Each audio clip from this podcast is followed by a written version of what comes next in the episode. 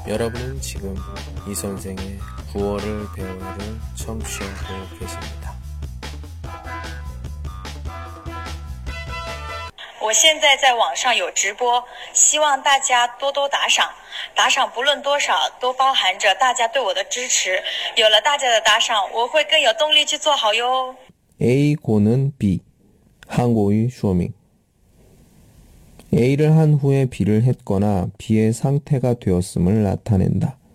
이때 B에는 기대와 다른 행동이나 변화된 상황이 오며 주로 과거형 문장이 온다.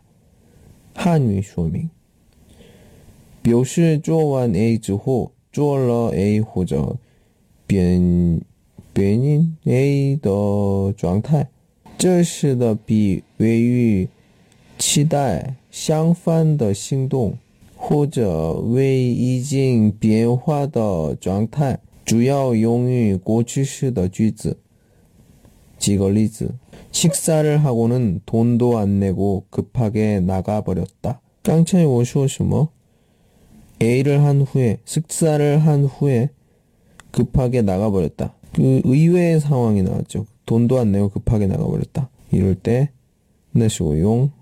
고는 두 번째 dear 몇 분 이야기하고는 바로 친구가 되었다.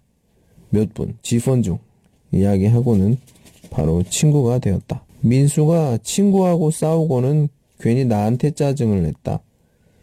민수씨를 얻는 민즈 친구와 싸우다 저거 행동 이후 괜히 나한테 짜증을 냈다. 다음 절 안녕.